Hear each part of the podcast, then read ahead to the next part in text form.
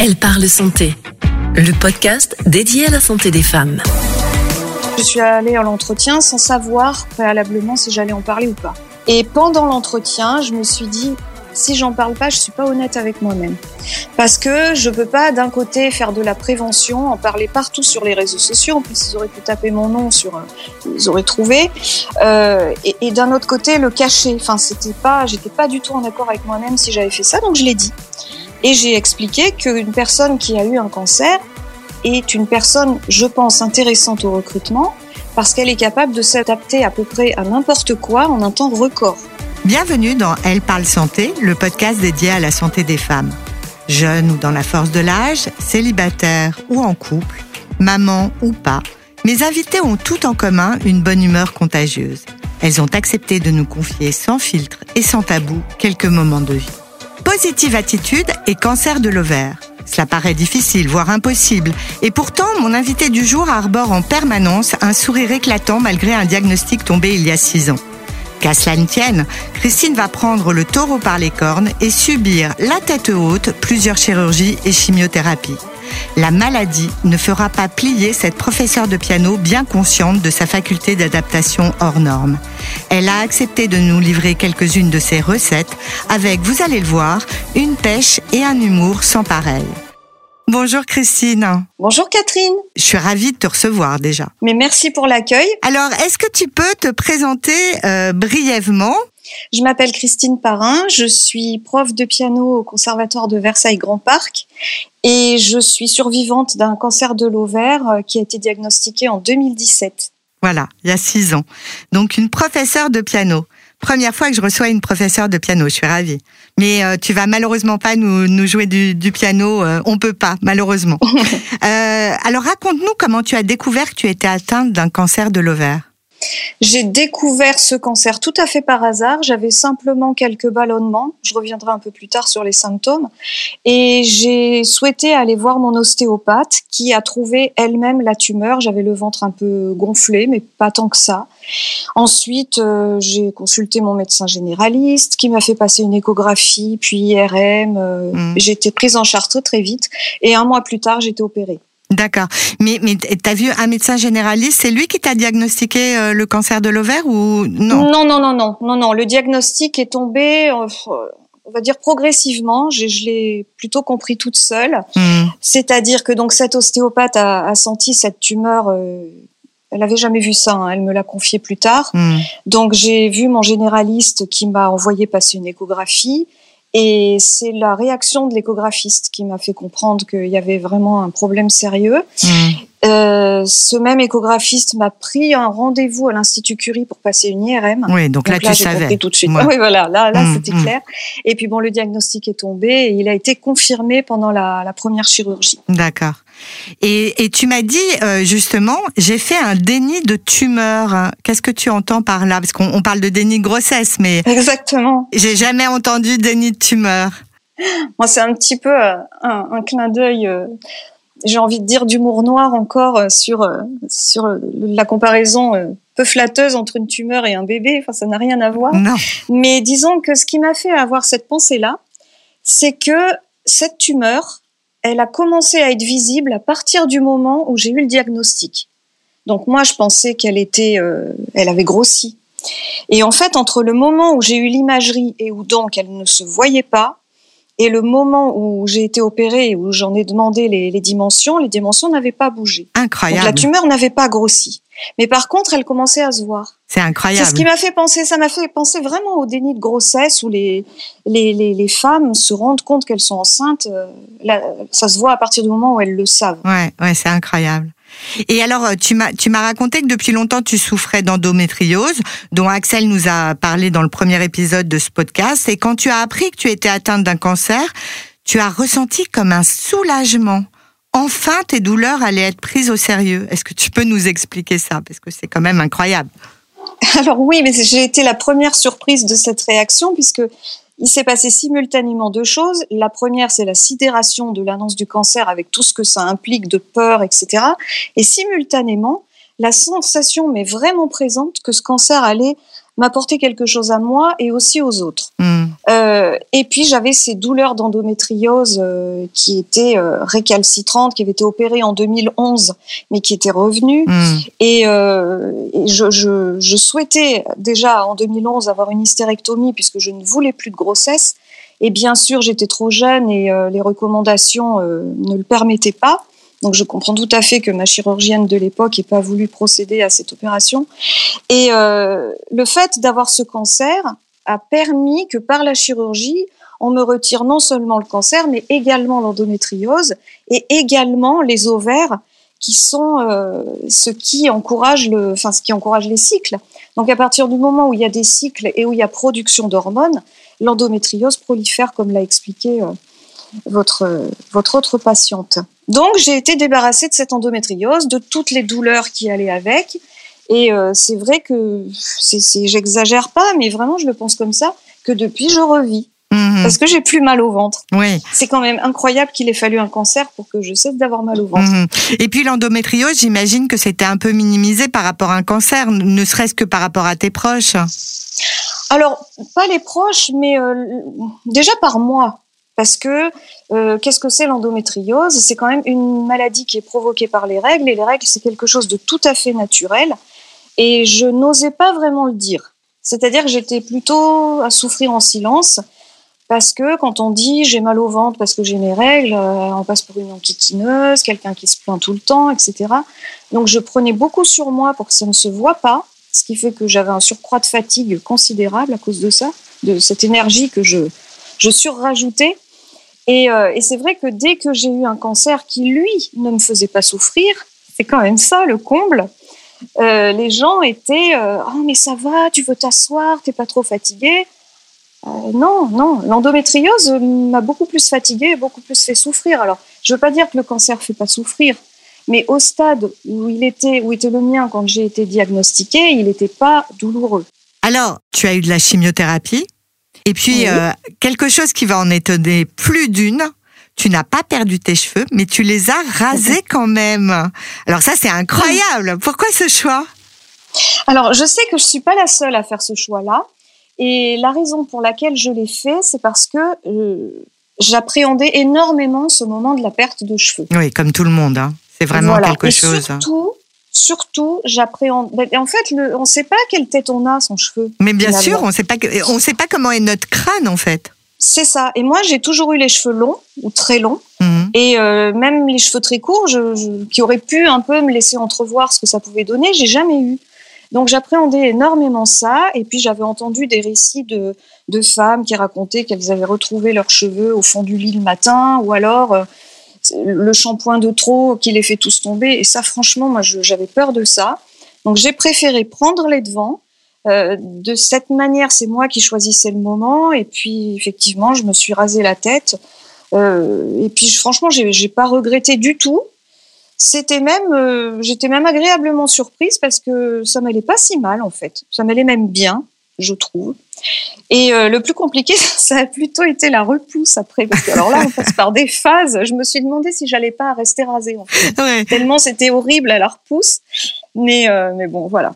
Et finalement, tout est revenu. Et donc tu aimes ton crâne? Oui, ça va. Et t'avais pas peur de la réaction euh, de l'entourage justement parce que euh, quand on a le crâne rasé, euh, forcément les gens savent. Enfin la boulangère, le boucher, euh, euh, tout le monde sait que. Enfin imagine que t'as un cancer. Donc euh, ça ça t'a pas gêné cette idée que bah, justement t'allais montrer au monde entier que bah, que t'avais un cancer quoi? Alors non, justement pas du tout, puisque dès le début, j'ai choisi que mon cancer serve, comme je disais tout à l'heure, euh, à quelque chose pour moi, mais aussi pour les autres. Et pour les autres, c'était euh, les rassurer en fait, parce que j'aurais bien aimé, quand j'ai été diagnostiquée, rencontrer une patiente de cancer de l'ovaire qui me dise mais on peut s'en sortir, mais non, la, cicatrice que tu vas avoir au ventre, elle est pas du tout horrible et même elle se verra plus au bout de quelques temps. Euh, J'aurais aimé qu'on me dise ce genre de choses et donc pour faire de la prévention, euh, c'est bien de montrer aussi ce qu'on a. Hmm. Euh, et puis aussi montrer qu'on peut être bien avec un cancer, qu'on peut être en forme, qu'on peut être encore coquette, ce genre de choses. Et avoir le, le crâne rasé, ça permettait aussi de de j'ai envie de dire de compenser un petit peu sur le reste de la toilette en portant peut-être des tenues un peu plus euh, olé olé, on va dire. Ouais, tu forçais sur le reste, en fait, grosse boucle d'oreille. Alors non, pas boucle d'oreille, mais un peu sur le maquillage. Euh, des vêtements peut-être un peu plus euh, un peu plus saillants, on va dire, euh, un peu plus tape à l'œil, qui, qui perdent leur l'aspect vulgaire qu'ils peuvent avoir sur quelqu'un qui, qui a l'air en bonne santé et qui mm. qui a tous ses cheveux quoi. Mm. Voilà. Mm. Et non, non, j'ai pas du tout été gênée. Par contre, je m'étais acheté une perruque, donc avant de, de, me raser la tête. Et en fait, avec cette perruque, là, je me sentais pas moi. Je me sentais déguisée. J'ai pas aimé du tout. Pourtant, elle m'allait bien mais on s'en est surtout servi avec euh, des proches, avec des amis, même avec des élèves. Je l'avais même prêté à un élève qui s'est déguisé en Chopin avec, parce que c'était une, une, perruque de cheveux mi-longs. Enfin, on a fait une audition et on a fait semblant qu'on invitait Chopin. Il était déguisé en Chopin avec ma perruque. Bref, non, franchement, c'est un bon souvenir cette perruque, mais elle n'a pas fait beaucoup d'apparitions sur ma tête, on va dire. D'accord. Et puis 2021, alors, euh, scanner de contrôle et le coup près tombe, récidive. Alors ça, c'est un coup dur quand même. Alors, c'est un coup dur, mais c'est une chose à laquelle je m'étais préparée parce que je l'avais quand même beaucoup vu chez, euh, chez d'autres patientes et euh, je savais que ça pouvait arriver. Et puis, de toute façon, du début de ma maladie, euh, je, crois que j'ai creusé ma tombe en avance, on va dire. Oh là là Mais mais on verra on verra que tu as beaucoup d'humour. Alors euh, préparez-vous. Hein. non mais je trouve que le, le fait de d'anticiper les choses, en tout cas pour moi, quand elles arrivent effectivement, c'est pas aussi catastrophique que ce qu'on imaginait. Hmm. Donc j'ai eu besoin aussi de me préparer psychologiquement à cette éventualité de récidive. Et quand euh, je l'ai découverte sur le sur internet en fait, parce que j'avais passé le, le TEP scanner de contrôle à ce moment-là, c'était tous les six mois. Et euh, quand j'ai consulté internet pour voir le résultat, j'ai bien vu qu'il y avait une récidive, mais j'ai aussi compris simultanément qu'elle était localisée et qu'elle était petite, mmh. cette récidive. Donc elle était, je savais déjà, avant d'avoir vu des médecins, qu'elle était curable. Donc euh, forcément, euh, on dramatise moins. Donc j'ai dû pleurer en tout et, tout et pour tout trois minutes. Et puis euh, après, c'était c'était fini. On était tout de suite dans l'action. Donc mmh. après, j'ai été traitée par simplement par chimiothérapie et j'ai eu de la chance que tout soit parti après seulement trois séances de chimie, avec un seul produit en plus. Oui, oui, tu as eu de la chance et on est contente de t'avoir ici euh, bah, deux, ans, deux ans après ta récidive. Alors, comme je le disais en introduction, et là, euh, tu nous en as donné un petit aperçu, ton humour et celui de tes proches ont été salvateurs, jusqu'à l'humour noir, donc là, on l'a vu. Est-ce que tu as d'autres exemples? Ah oui, parce que c'est vrai que depuis le début de ce cancer, je suis toujours allée au devant des autres par rapport à ça. Parce que avant que moi j'ai un cancer, je trouvais que c'était pas forcément facile de parler à un cancéreux. Parce Alors j'aime pas tellement le mot cancéreux moi, hein, perso. Hein. oui, après c'est vrai que ça fait un peu lépreux, euh, tu vois tout ça, euh, pavillon. Euh. C'est volontaire. J'avais même écrit un article comment parler à un cancéreux. D'accord, mais ça c'est juste de la provoque alors. Ah oui, oui, un peu. D'accord. Et donc, euh, on ne sait pas toujours comment s'adresser aux gens malades. Et euh, je trouve que c'est plus simple si c'est le malade lui-même qui va au devant des autres, qui en profite accessoirement pour expliquer sa maladie, pour euh, parler des symptômes, pour faire de la prévention, mmh. et puis montrer que ben non, on n'est pas encore à l'article de la mort. Peut-être même qu'on n'y sera jamais, ou en tout cas oh. pas de ça. C'est ça. Parce que on va y arriver un jour. On y va tous, malheureusement. voilà. Et et donc, euh, je sais plus ce qu'on disait. C'est l'humour. On parlait oui, de l'humour. Et donc la, la, phrase la plus drôle, je crois que j'ai entendue, parce que tous mes proches savaient très bien que être dans le pathos et me plaindre et, et me dire non mais t'es forte, tu vas t'en sortir, c'est pas la chose à faire avec moi. Euh, et j'ai un ami organiste qui, qui m'a dit euh, Sinon, euh, tu as un organiste pour l'enterrement. ça, j'ai trouvé ça génial. Et il savait très bien que c'est ce genre de choses que j'avais besoin d'entendre. Oui. Et d'ailleurs, tu n'avais pas d'organiste pour l'enterrement. Mais c'est-à-dire que l'enterrement n'a pas eu lieu encore. du coup, tu vas le prévoir. Du coup, tu vas le prévoir pendant 30 ans. Ah, mais euh, pour mon enterrement, j'ai un programme de concert. Je sais pas si le prêtre aura le temps de dire quoi que ce soit parce qu'il y a tellement de musique que je voudrais faire entendre que, notamment à l'orgue. Enfin, bon, on n'en est pas là. Peut-être que je vous redirai à ce moment-là. D'accord. J'espère pas. Euh, et alors donc euh, oui, tu es professeur de piano et, et, tu déménages dans la région parisienne parce que tu n'étais pas parisienne au moment du diagnostic et tu changes d'emploi. Et, même au niveau professionnel, tu continues à positiver et même à réussir à faire de ce parcours cancer un atout. Alors ça, ça j'aimerais bien que tu me racontes. Alors, je suis pas parisienne d'origine, effectivement, mais mon souhait était de venir en région parisienne pour pas mal de raisons, et euh, notamment professionnelles. Mais c'est vrai que je me disais, euh, après 45 ans, après un cancer, ça va pas être simple. Il faut savoir que quand même les, les postes euh, dans les conservatoires d'Île-de-France sont très très très recherchés mmh. parce que c'est intéressant. Il y a beaucoup sur le plan culturel, c'est là où quand même beaucoup de choses se passent. Et euh, donc j'ai postulé, j'ai vu passer une annonce sur les sur un réseau social dédié et euh, j'ai postulé et j'ai passé l'entretien et en allant à l'entretien j'étais pas encore très sûre de parler du cancer parce que ça peut être un frein aussi. Euh, Bien sûr. Recruter quelqu'un euh, qui a eu cette maladie, on peut se dire bon après nous on est fonctionnaires territoriaux en plus. Mmh. Donc ça veut dire que l'employeur s'engage quand il nous recrute. Mmh. On peut pas nous licencier comme ça. Euh, à part pour faute grave, euh, c'est pas simple. Oui, en même temps, on n'a pas vraiment le droit de licencier quand on a un cancer. On licencie pour autre chose, généralement pour des organisations, etc. Enfin, on, on, emprunte des, des, des, des, chemins de traverse, mais a priori, on n'a pas besoin, de, on n'a pas le droit de discriminer quelqu'un pour un cancer. Mais c'est vrai qu'en tant que fonctionnaire, c'est évidemment euh, différent. Voilà, surtout fonctionnaire euh, au dernier échelon, mmh. donc qui coûte plus cher que quelqu'un qui est en début de carrière. Et euh, donc, je suis allée à l'entretien sans savoir préalablement si j'allais en parler ou pas. Et pendant l'entretien, je me suis dit, si j'en parle pas, je suis pas honnête avec moi-même. Parce que je peux pas d'un côté faire de la prévention, en parler partout sur les réseaux sociaux. En plus, ils auraient pu taper mon nom sur, euh, ils auraient trouvé. Euh, et, et d'un autre côté, le cacher. Enfin, c'était pas, j'étais pas du tout en accord avec moi-même si j'avais fait ça. Donc, je l'ai dit. Et j'ai expliqué qu'une personne qui a eu un cancer est une personne, je pense, intéressante au recrutement parce qu'elle est capable de s'adapter à peu près à n'importe quoi en un temps record. Hmm. Parce que quand on vous apprend en 15 minutes que vous avez un cancer, euh, qu'on va devoir vous opérer en vous ouvrant le ventre en deux, euh, qu'on va vous faire une recherche pour vérifier si vous n'avez pas d'anomalie génétique qui pourrait éventuellement affecter euh, à 50% de risque votre enfant et euh, vous inciter à avoir une surveillance rapprochée sur vos seins, euh, voire à procéder à une double mastectomie préventive, tout ça en un quart d'heure. Je pense qu'après, quand on vous dit euh, bon, il y a une audition d'élèves pour la semaine prochaine, pas de problème. Oui. Vous voyez? Voilà, on s'adapte, on sait faire. Oui, oui. Et, et c'est vrai que bon, j'ai eu la chance de ne pas avoir de mutation génétique, j'ai eu la chance de n'avoir aucune séquelle de mes chirurgies et de mes chimios. Et euh, ça, franchement, mais merci euh, aux chirurgiens, merci aux médecins parce que vraiment bravo parce que vraiment je vis même mieux qu'avant puisque j'ai plus ces douleurs de ventre que j'avais tout le temps. Mmh.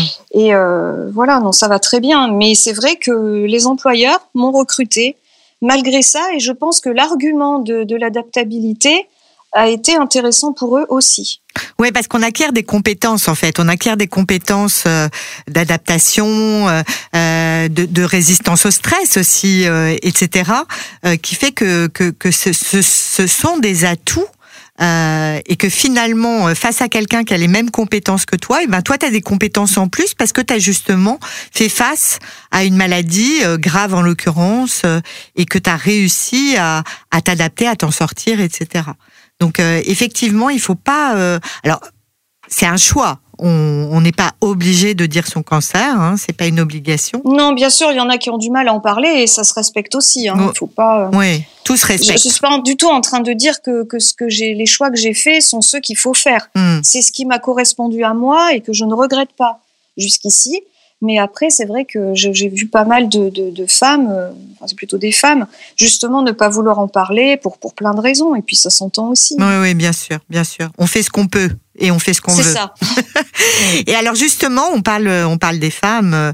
Quels sont les symptômes qui doivent alerter et pousser à consulter? Est-ce que tu pourrais, euh, alors euh, sans inquiéter évidemment, mais mais bon voilà, qu'est-ce que à quel moment il faut dégainer et se dire bon bah là il faut que j'aille consulter euh, une gynéco ou un médecin généraliste Alors le cancer de l'ovaire est à juste titre euh, surnommé le tueur silencieux Hmm. parce que les symptômes en sont extrêmement discrets et souvent quand euh, moi j'ai consulté à temps, hein, mon chirurgien me l'a bien dit parce que j'ai été à l'écoute, mais euh, souvent quand on a des symptômes c'est déjà bien avancé. Donc pour ma part je n'avais que des ballonnements, un sentiment de que mon ventre euh, que ça bougeait plus, que ça circulait plus. Hmm. Euh, après, on va pas forcément consulter des ballonnements par, euh, enfin, pardon, on va pas forcément consulter un médecin parce qu'on a des ballonnements, mais c'est tout ce qui est inhabituel qui doit et qui dure plus de 15 jours, 3 semaines, qui doit motiver une consultation. Et ça, c'est vrai pour tous les cancers, pas seulement euh, les cancers gynéco-pelviens. Donc, des ballonnements, pesanteur pelvienne, Hmm. euh, des saignements entre les règles, éventuellement des crampes. mais des crampes ou des crampes aux jambes? Alors, des crampes au ventre. au ventre Et aussi des douleurs au niveau du, tu parles des jambes, mais au niveau du, du dos et aussi des jambes à type de sciatique un peu, se- selon l'endroit où la tumeur appuie en fait. Ouais, c'est ça qui cause tous ces signes. Euh, une constipation, euh, difficulté à évacuer les selles aussi, ça peut être un symptôme. Euh, donc saignement entre les règles, je crois que je l'ai dit, des douleurs. Et puis une sensation de satiété en ayant peu mangé. Ah Parce oui que là, c'est pareil. Et oui, parce que si la tumeur comprime l'estomac, on va avoir un effet de satiété euh, même après un petit repas. oui donc en fait ce sont des symptômes qui peuvent faire penser à plein d'autres choses Exactement. Et- Et, puis euh, la plupart du temps, à des choses qui sont pas graves du tout. Donc euh, ouais ouais Ouais, de toute je façon, hein, je sais pas si, si, si on fait l'expérience de, de taper sur internet tel symptôme, mais même un truc ridicule, on arrive à cancer. Ah hein, oui, oui. Systématiquement. Ah non, ça- C'est- le docteur Google est assez euh, pour les hypochondriaques là, ça ah c'est ouais, c'est hein. terrible c'est terrible oui c'est pas c'est pas non, un mais- bon docteur Google C'est-à-dire que voilà, tout ce qui dure pendant plus de 15 jours, 3 semaines et qui est inhabituel. Hmm. Là, les ballonnements que j'avais, c'était pas les ballonnements qu'on a d'habitude quand on a fait, quand on a mangé une raclette et une mousse au chocolat à la suite. hein. Ouais. C'est pas ça du tout. Euh, Il n'y avait pas de mobilité. Et évidemment, si j'avais pris la peine de palper mon ventre, ce que je faisais pas à l'époque, je l'aurais trouvé toute seule la tumeur. Ouais, C'était ouais. dur comme euh, comme du, je dis comme du bois, mais non, c'est plus dur que du bois. C'est dur comme du verre. à peu près. Hmm, hmm. Alors aujourd'hui, tu es administratrice de l'association Imagine, dont j'ai reçu la présidente Co- Coralie dans un épisode précédent. Tu interviens volontiers auprès de patientes récemment diagnostiquées dans ton centre de soins. Que t'apporte à toi cet engagement auprès des femmes? Parce que tu nous as dit en fait que tout de suite, tu as eu envie de faire de la prévention, de, de, de parler aux femmes, etc., euh, euh, d'a- d'aller vers, euh, vers les nouvelles malades. Mais, mais qu'est-ce que ça t'apporte à toi, en fait? Eh bien, j'avoue que je me suis pas posé la question. Euh, donc là, je vais me la poser. J'ai l'impression de faire un meeting politique, là, une réponse comme ça. Généralement, ils ont les questions avant. Mais tu, tu les as eues avant aussi. Je vous remercie de me l'avoir posé. C'est ça. Non, mais c'est vrai que quand je l'ai, je l'ai eu, je me suis dit, oui, je sais pas ce que ça m'apporte. Peut-être, euh, peut-être le, le- le sentiment d'être utile, en fait, de, de servir à quelque chose à travers ce cancer, que, mon cancer ait été utile. euh, pour les autres aussi, s'il peut servir à faire de la prévention, nous c'est ce qu'on dit à Imagine. Si on arrive à, à obtenir qu'une patiente aille consulter euh, alors qu'elle l'aurait pas forcément fait, euh, si on, c'est grâce à ça on sauve une vie, mais c'est formidable. Ouais. Même une seule vie. dire, mais même une seule, ça, ça suffit. Bien Enfin, sûr. Ça suffit jamais. Oui, ça suffit Mais, jamais, mais. Mais, mais voilà, si on parle à 100 patientes et que sur 100 patientes, il y en a une qui va consulter et qui va être soignée à temps et guérie à temps grâce à ce qu'on aura dit, mais c'est extraordinaire. Ouais. On peut sauver des vies sans avoir besoin de, de savoir soigner nous-mêmes. Ouais, ouais, bien sûr, bien sûr. Et, et, et c'est incroyable.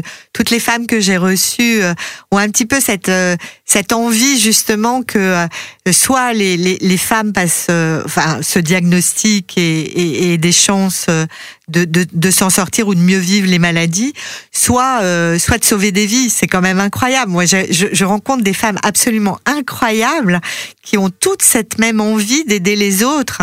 Je trouve ça beau. Je trouve ça vraiment très très beau. Et tu en fais partie, Catherine. ouais, j'essaye à mon petit niveau.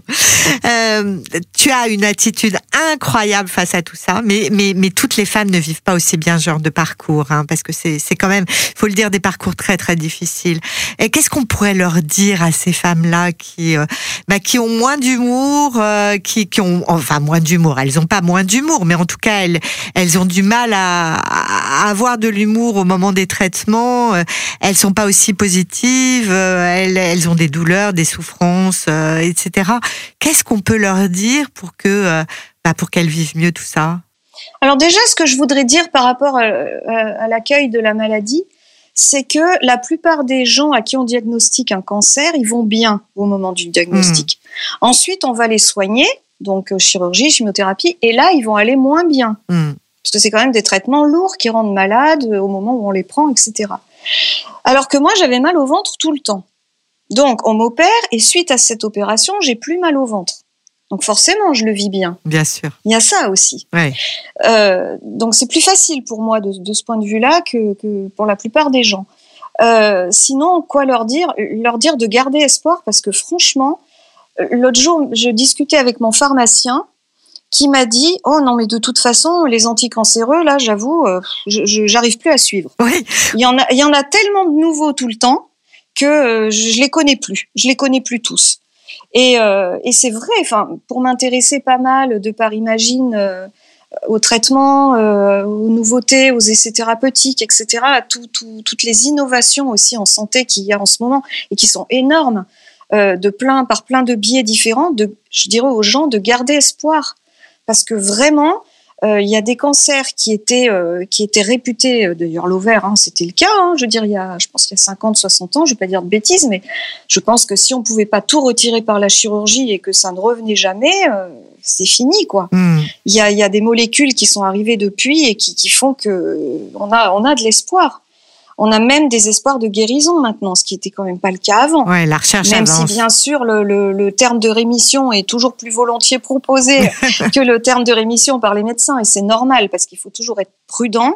Il faut aussi euh, encourager les, les malades, à, enfin les malades ou les patients ou qui sont en rémission ou en traitement à, à être vigilants et à garder à l'esprit que peut-être on sera jamais guéri et peut-être qu'on est guéri. Voilà, on ne sait pas. Ouais. Donc ça, il faut s'habituer à ça. Euh, c'est vrai qu'il y a l'avant-cancer et l'après-cancer, mais franchement, l'après-cancer, euh, je pense que j'en suis la preuve et je suis pas la seule. C'est pas tout noir, c'est pas tout triste. On vit plein de choses géniales et puis même pendant qu'on est en traitement, on est vivant quand on est en traitement. Hmm. Donc c'est pas le moment de dire je vais d'abord guérir et puis après je ferai des choses. Non non non non, on fait des choses pendant le traitement, pas les mêmes. On va pas faire le Paris-Nice en vélo, hein, ça. euh, Non. Voilà. Enfin moi non en tout cas, Oui. certains peut-être. Oui, Mais, oui, euh, bah, oui, ai- certains peut-être. J'aime bien regarder la télé, voilà, j'en ai profité pour faire un plein de télé là que j'avais pas le temps de faire depuis des années. Et puis il faut prendre soin de soi, de son corps. Il faut aussi prendre soin de sa sexualité. J'ai encore entendu parler de ça là ce matin euh, à la télé. Euh, sexualité et cancer, c'est pas euh, c'est pas l'un l'un et l'autre vont pas ensemble. Si c'est tout à fait possible. Hmm. On peut tout avoir, tout à fait avoir une sexualité aussi épanouie qu'avant, euh, en étant sous traitement. Et il faut aussi, là aussi, c'est une question d'accueil de, de peut-être de la maladie, mais aussi une accueil de son partenaire. C'est à lui aussi. Il faut qu'on qu'on lui explique que ben non, on n'a pas changé, que oui, on a toujours les mêmes désirs, les mêmes besoins, que ça, ça ne change pas, et, euh, et, et l'accompagner lui aussi, parce que c'est voilà, et c'est c'est quelque chose qui peut même, je pense, renforcer les, les couples. Oui, et, et je pense que c'est important de, de, de, de parler euh, des, des, des proches, des, des, des compagnes ou des compagnons, etc. Parce que effectivement, euh, ils, ils vivent ça avec nous. Euh, Complètement. Et, et, euh, et, et la sexualité ne, ne se termine pas. Alors c'est vrai que la sexualité, c'est la vie, donc il faut aller dans la vie. Et, euh, et, et j'ai une amie, euh, Catherine Adlertal, qui, euh, qui est onco euh, psychologue, onco-sexologue, et qui, dit souvent il faut laisser le cancer à la porte de la chambre.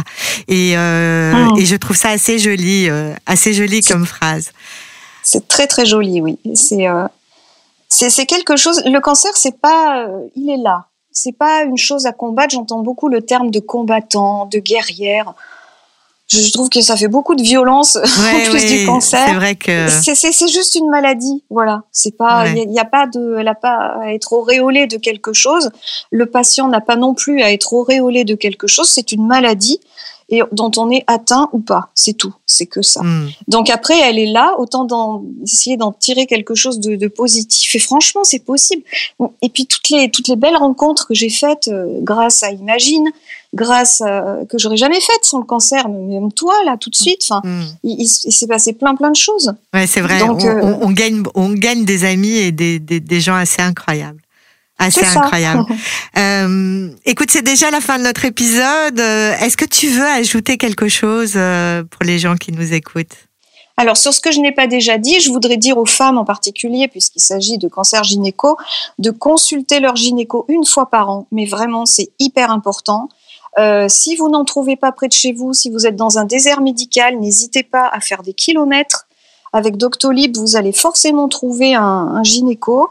Euh, si on cherche vraiment, on trouve. Ça, j'insiste. Et puis, il n'y a pas que les gynécos, il y a les sages-femmes maintenant. Il y a les sages-femmes, les les médecins généralistes aussi. Euh, il faut aller voir un médecin, en fait. il faut vraiment aller, aller, et puis se palper. Euh, c'est pas sur le cancer de l'ovaire, mais se palper les seins tous les mois, dix jours après les règles. Euh, voilà, et, et, ne pas hésiter quand on a le moindre doute à consulter. Euh, le médecin va pas vous accuser d'être enquiquineuse ou d'être puisque vous êtes sensibilisé euh, au cancer et, à cette problématique de symptomatologie souvent trop discrète malheureusement. Donc le gynéco une fois par an, ça c'est pas négociable. D'ailleurs, d'ailleurs vous avez fait une très très belle campagne avec Imagine oui. une fois par an qu'on trouve sur internet qui est extraordinaire. Il faut aller la voir. Vous, il y a des vidéos euh, sur YouTube, je crois. C'est extraordinaire, c'est drôle, c'est drôle et, et, et vraiment, c'est très très bien. S'appelle une, fois, par an. Et les petits mots aussi. Oui, et les petits euh, mots. Plein de stars sont venues nommer euh, la chose, comme on dit, avec euh, leurs mots à elles, et on s'est aperçu qu'il y en avait une multitude. Une multitude. Allez voir, c'est génial. Donc ça sur le sur le, le cancer et euh, sur la prévention. Et pour les gens qui sont en traitement, je voudrais dire écoutez les conseils de votre médecin. S'il vous propose une prémédication pour supporter les traitements de chimio notamment, suivez-la. Euh, c'est important parce que ça vraiment ça permet de d'éviter d'être trop malade pendant les traitements. Ne jeûnez pas non plus parce qu'on entend parler de jeûne avant les chimio. Alors ça c'est catastrophique, mm. surtout pas parce que c'est quelque chose la chimio c'est quelque chose qui est agressif pour le corps. Donc si déjà vous privez votre corps de carburant. C'est un peu comme si vous vouliez faire, je reviens sur mon Paris-Nice de tout à l'heure, avec une Ferrari dans laquelle vous auriez pas mis la bonne essence. Mmh. Ça va pas marcher. et eh ben c'est pareil pour le corps humain. Donc faut vraiment, euh, faut vraiment pas jeûner, faut manger et manger ce dont on a envie.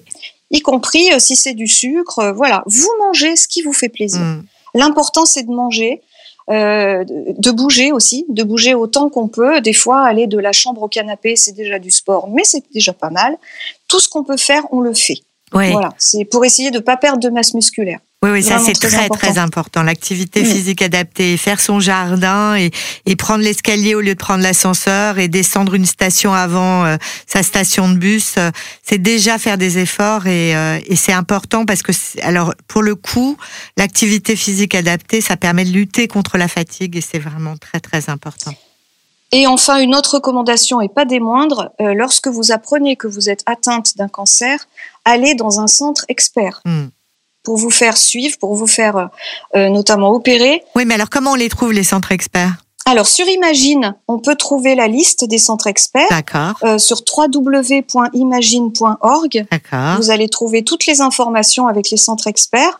Et, euh, et voilà, il y en a quand même pas mal en France. hein. Il y en a un peu sur toutes les régions. Donc c'est plusieurs en Ile-de-France, mais il y en a euh, sur toutes les régions. Ouais, donc ça c'est super important. Hein. On, va sur le site euh, imagine.org et on trouve la liste des centres experts. Merci beaucoup Christine pour euh, pour cet épisode positif à ton image et qui nous donne beaucoup, beaucoup, beaucoup d'espoir. N'hésitez surtout pas à contacter l'association Imagine. Hein, on l'a dit et redit. Vous les trouverez facilement via les moteurs de recherche ou sur les réseaux sociaux. Vous êtes sur les réseaux sociaux hein, aussi. Je vous suis. Hein. Oui, oui, oui, oui. On est visible sur euh, Instagram, Facebook, Twitter et LinkedIn. Ah bah, sur tous les réseaux sociaux. La totale. Voilà. Merci Christine. Pour ne rater aucun épisode, n'hésitez pas à vous abonner sur votre plateforme d'écoute préférée, notez, commentez et partagez avec vos amis. Vous pouvez également nous retrouver sur nos pages Facebook et Instagram Elle parle santé pour commenter et poser toutes vos questions. Et on l'a dit et redit, n'oubliez pas au moindre doute consulter votre médecin. Quant à moi, je vous donne rendez-vous dans un avec une nouvelle invitée. Elle parle santé, un podcast réalisé à l'initiative de Logique. Prenez soin de vous. À bientôt.